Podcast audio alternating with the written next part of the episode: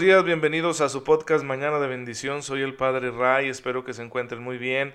Les envío un fuerte abrazo, un cordial saludo, mis mejores deseos y bendiciones. La verdad es que espero que la presencia del Señor se haga sentir con fuerza en su vida, ahorita en estos días en que estamos encerraditos o inactivos o que los que están saliendo a trabajar, mis respetos, especialmente el personal de salud y que para mí son unos héroes, y pues se están arriesgando y sé que eso los pone muy nerviosos a todos los que trabajan fuera de casa, así que el Señor está con ustedes, los acompaña y hay que tener fe, hay que creer, confiar para que Él nos dé su gracia constantemente, nos ayude, aleje los temores y podamos realizar bien nuestro trabajo en estas circunstancias difíciles que estamos atravesando. Mucha gente está desesperada, mucha gente ya está saliendo. Mm, es complicado, ¿verdad? No, no voy a fustigar aquí a nadie porque cada quien tendrá sus razones, pero ojalá que podamos quedarnos porque de esa manera evitaremos un mayor número de contagios. Y miren, es cierto, es cierto que podemos contagiarnos muchos y que quizá la mayoría no nos vamos a ver afectados en nuestra salud. Sin embargo, lo que estamos tratando de evitar es la saturación de los hospitales porque nuestro país ya de por sí tiene un sistema de salud pues eh, con muchas necesidades, con muchas carencias y para las personas que se contagiaran y tuvieran síntomas graves, llegar al sistema de salud en estas circunstancias, saturarse el sistema de salud, mm, es, es, complicado y además ponemos en riesgo al personal médico porque entre más contagios haya, más personas internadas estén, más posibilidades tienen ellos de, de enfermarse y los necesitamos mucho. Así que conviene que nos quedemos en casa. Si no te es indispensable salir, no salgas, quédate, quédate en la casa. Y si tienes que salir porque hay que trabajar o porque tienes que ir a surtir alguna necesidad de tu familia, bueno, entonces hazlo con todas las precauciones. Hoy estamos celebrando a San Atanasio, felicidades a todos los Atanasios, ya no es un nombre muy común, pero por ahí habrá alguno que lleve ese nombre. Eh, doctor de la iglesia, un gran pastor obispo, que fue un defensor acérrimo de la encarnación de nuestro Señor, ¿sí? de la divinidad de Jesucristo que durante mucho tiempo fue negada y atacada por los seguidores de Arrio, un sacerdote de la ciudad de Alejandría que fue el formulador de esta herejía de que Jesús solo era un hombre y no verdaderamente Dios y San Atanasio se le opuso, incluso aunque los arrianos se ganaron el favor del poder político del emperador romano de aquel entonces, emperadores que ya estaban en Constantinopla, emperadores bizantinos, y se ganaron el favor político y entonces como lo que más les importa a los gobernantes es la estabilidad de sus gobiernos, de sus eh, reinos, pues eh, al pobre Atanasio que se oponía a los arrianos lo desterraron varias veces y él sufrió mucho por la fe, pero gracias a su tenacidad,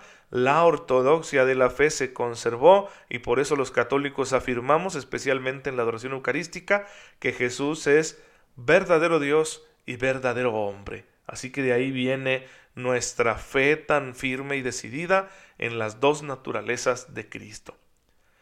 Pues bien, hermanos, nuestra fe sí tiene verdades irrenunciables, algunas de ellas directamente relacionadas con nuestra conducta, que son las que estamos estudiando aquí en Mañana de Bendición y que forman parte del legado eh, doctrinal que tenemos como católicos y que hay que conocerlo bien. En esta dimensión de la moral, que tiene que ver con el comportamiento, estamos estudiando los actos humanos. Por acto humano entiéndase aquel donde intervienen la libertad y la conciencia. De manera que podemos decir son actos voluntarios. Y estos actos son susceptibles de una valoración moral. Pueden ser buenos, pueden ser malos, pueden ser indiferentes. ¿Qué tenemos que fijarnos? ¿En qué tenemos que fijarnos para poder conocer la naturaleza moral de determinado acto? Bueno, decíamos ayer en el objeto, es decir, la cosa en sí que me estoy proponiendo hacer, ¿sí? el acto específico que yo quiero hacer que determina mi voluntad. La razón me dirá si es bueno o es malo según una serie de reglas que guían a la moralidad. ¿Como cuáles? Bueno, hay cosas que debemos reconocer, y que creo que la mayoría de las personas lo puede hacer, son malas por naturaleza. ¿Sí? Por ejemplo, la pornografía, les digo esto porque es el ejemplo más fácil, la pornografía es mala en sí misma. No, no tiene caso estar viendo acciones sexuales de otras personas. ¿sí? No tiene caso. Y es malo por todos lados, no voy a ahondar aquí, pero vamos a, a partir de esto, es mala por naturaleza. De manera que si yo me propongo verla, inmediatamente estoy cometiendo un acto malo, moralmente hablando. Inmediatamente. En cambio, hay otras cosas que no son malas por naturaleza. Por ejemplo, beber alcohol. Eso no es malo por naturaleza. ¿Cómo podría ser mm, el beber el alcohol malo? ¿Por exceso? Sí, cuando yo me propongo beber en exceso una bebida embriagante que puede afectar mis sentidos y mi salud de manera significativa, entonces si hago eso intencionalmente, estoy realizando un acto malo, pero no porque el solo hecho de beber alcohol sea malo, sino porque yo estoy haciendo una acción mala por el exceso. El exceso imprudencial me está llevando a lastimar mi propia dignidad. Recuerden que la dignidad es una cosa esencial que acompaña a todos los seres humanos y que en ella tiene su raíz la moralidad, porque Dios quiere que respetemos esta dignidad que Él nos dio. Entonces, Aquí tenemos como una acción que en sí misma es indiferente, beber alcohol, uno la hace mala por exceso, ¿sí? Otras veces incluso uno podrá hacer algo malo por defecto, ¿de acuerdo?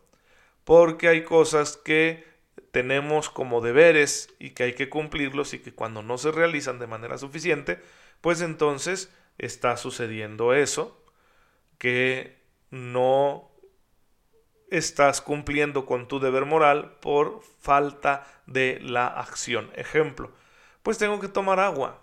Tomar agua en sí mismo, moralmente hablando, es indiferente. ¿sí? Es solo una necesidad en principio que es para sobrevivir. Pero si yo dejo de hacerlo, ¿sí? defecto, entonces estoy también poniendo en riesgo mi salud y si esto lo hago intencionalmente, deliberadamente, bueno, pues tenemos un acto malo no por exceso, no por naturaleza, sino por defecto. Entonces lo primero es eso. Estas reglas de la moralidad se encuentran en nuestra conciencia. Nuestra conciencia nos va a dar testimonio de cuándo estamos eligiendo una acción que es mala, ¿sí? Sea por naturaleza, sea por exceso o sea por defecto. Por eso es muy importante formar la conciencia para que luego no vaya a ser que la ignorancia nos haga caer en un error tremendo que no estemos prestando atención a estas reglas de la moralidad. Luego el catecismo nos insistirá en que nos fijemos también en la intención. ¿sí? Si bien eh, la intención está en nuestras manos, es cierto que a veces no tenemos muy claro qué es lo que nos mueve a actuar. ¿sí? Por eso también hay que conocer nuestros afectos porque los afectos influyen poderosamente en nuestras intenciones. Pero una vez definida la intención, es decir, el fin que me propongo, allí tenemos ya un elemento que puede darnos una luz acerca del juicio moral sobre nuestros actos. Entonces el fin se distingue del objeto. ¿Con qué fin yo estoy realizando una acción? ¿Cuál es mi intención? De manera que Podemos tener incluso una acción buena que puede convertirse en mala debido a la intención. Por ejemplo, les ponía yo, les decía yo, de la limosna, si tú das limosna pero con la intención de vanagloriarte, bueno, entonces ya tenemos nosotros una acción que por naturaleza es buena, pero tú en tu intención la volviste mala. Entonces no te fue de ningún provecho, al contrario, fue en perjuicio tuyo. Y, sin embargo, el fin no justifica los medios. Es decir, aunque una mala intención puede hacer mala una acción que de por sí es buena, no sucede al revés. ¿Sí? El fin bueno no hace buena la acción. Entonces grábense esto, el fin no justifica los medios. Por ejemplo, yo quiero evitar una responsabilidad. ¿Sí? Y digo una mentira. Entonces es que me, estaban, eh, no sé, poniendo en evidencia y no me gusta que me pongan en evidencia. Entonces voy a mentir para evitar mi responsabilidad. Los medios no son lícitos. La mentira en este caso fue el medio, no es lícita. Y aunque el fin fuera bueno, el medio seguiría siendo ilícito. Ejemplo. Em, si alguien dice, yo quiero conseguir trabajo, pero en la entrevista, pues obviamente al que me contrate le interesa pensar que yo soy una persona muy capacitada para el trabajo. Entonces voy a mentir. ¿Sí? En mi intención, yo quiero conseguir trabajo. ¿Eso es bueno? Claro que sí. Pero eso no hace que los medios que yo estoy eligiendo para conseguir lo que quiero sean por sí mismos buenos. Estos tienen que ser buenos por naturaleza.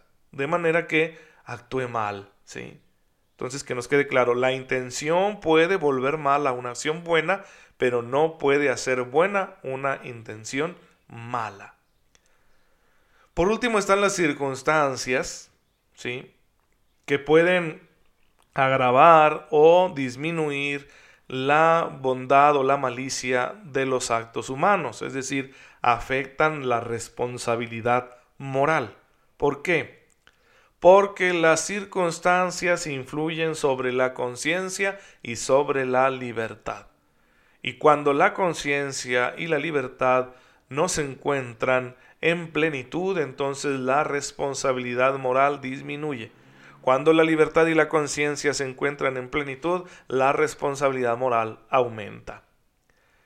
¿Cómo es esto? Sí, es que hay situaciones que pueden afectar eh, nuestra conciencia o nuestra libertad. Yo les ponía el ejemplo ayer de una amenaza, el miedo. O puede ser la ignorancia. Yo no conocía esa ley moral. Hay ignorancia vencible, hay ignorancia invencible. ¿sí? Una ignorancia invencible es la de aquella persona que no tiene capacidad para conocer una ley moral. Por ejemplo, alguien que está afectado por una limitación psíquica eh, significativa, por alguien que tiene una discapacidad mental. Si esa persona no puede, no tiene capacidad para conocer determinada ley moral, por lo tanto estamos hablando de una ignorancia invencible. Sin embargo, hay ignorancia vencible, como por ejemplo, yo voy a un país extranjero, allá me prestan un auto, conduzco y hay una ley de tránsito que quizá yo infrinjo y luego digo, ah, es que yo no conocía aquí cómo era la ley. Sí, pero podrías haberla conocido si te hubieras dedicado a conocerla. Por lo tanto, tu ignorancia es vencible. Tienes la obligación de conocer la ley de tránsito de ese país que no es el tuyo, entonces ahí la ignorancia no es definitiva, por lo tanto nuestra responsabilidad moral permanece, mientras que en el primero de los casos no permanece, porque no está en nosotros la capacidad de conocer las normas morales.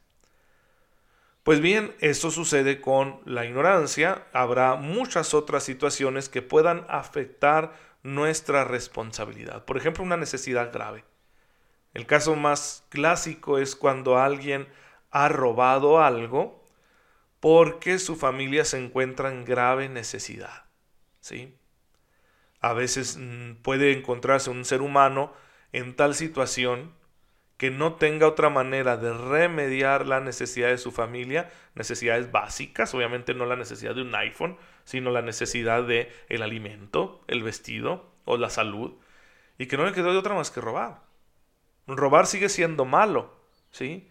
Y aunque la intención sea buena, eso no hace que la acción sea buena.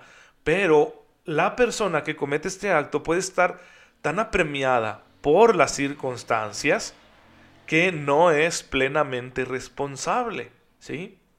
Entonces, moralmente hablando, su responsabilidad disminuyó, ya que no lo hizo por ventajoso, ¿sí? Por malvado, sino por una necesidad apremiante. Entonces aquí tenemos un ejemplo de cómo las circunstancias influyen poderosamente en la acción moral, en la responsabilidad moral del sujeto que realiza esa acción. ¿Por qué esto es importante para nosotros como cristianos? Porque es lo que nos va a ayudar a discernir la gravedad de nuestros pecados. Y es muy bueno aprender a hacer este discernimiento moral para la hora de confesarnos porque desafortunadamente usamos a veces criterios equivocados, como el de la vergüenza. Voy y confieso, me apura confesar lo que me causa mucha vergüenza, pero la vergüenza no es el mejor criterio. A veces algún pecado que te avergüenza no es tan grave porque lo realizaste en circunstancias que afectaban tu conciencia y tu libertad. En cambio, otras veces, un pecado que no te avergüenza tanto es más grave y no te sientes tan apurado, ¿verdad?, en confesarlo, pero es más grave porque lo hiciste de una forma muy deliberada. Entonces nunca debemos dejarnos guiar a la hora de confesarnos por el criterio de la vergüenza, sino que hay que buscar la objetividad moral y para eso tenemos este discernimiento que nos enseña la iglesia. Hermanos, terminamos aquí. Vamos a darle gracias a Dios pidiéndole que nos ayude a tener siempre un buen discernimiento para vivir como hijos suyos. Padre, gracias por el don de la vida. Gracias por la conciencia y la libertad. Gracias porque nos has hecho dueños de nuestros actos. Ayúdanos, Señor, a obrar siempre conforme a tu voluntad. Sosténnos con tu gracia para que nunca nos alejemos del camino de la verdad. Tú que vives y reinas por los siglos de los siglos. Amén. El Señor esté con ustedes. La bendición de Dios Todopoderoso, Padre, Hijo y Espíritu Santo, descienda sobre ustedes y los acompañe siempre. No se olviden de rezar por este servidor. Mañana no habrá podcast. No se pierdan la transmisión de la misa interpretada lengua de señas mexicana para nuestros hermanos sordos a la 1.30 de la tarde. Y nos vemos el lunes si Dios lo permite. Cuídense mucho, por favor. Quédense en casa. El Señor está ahí con ustedes.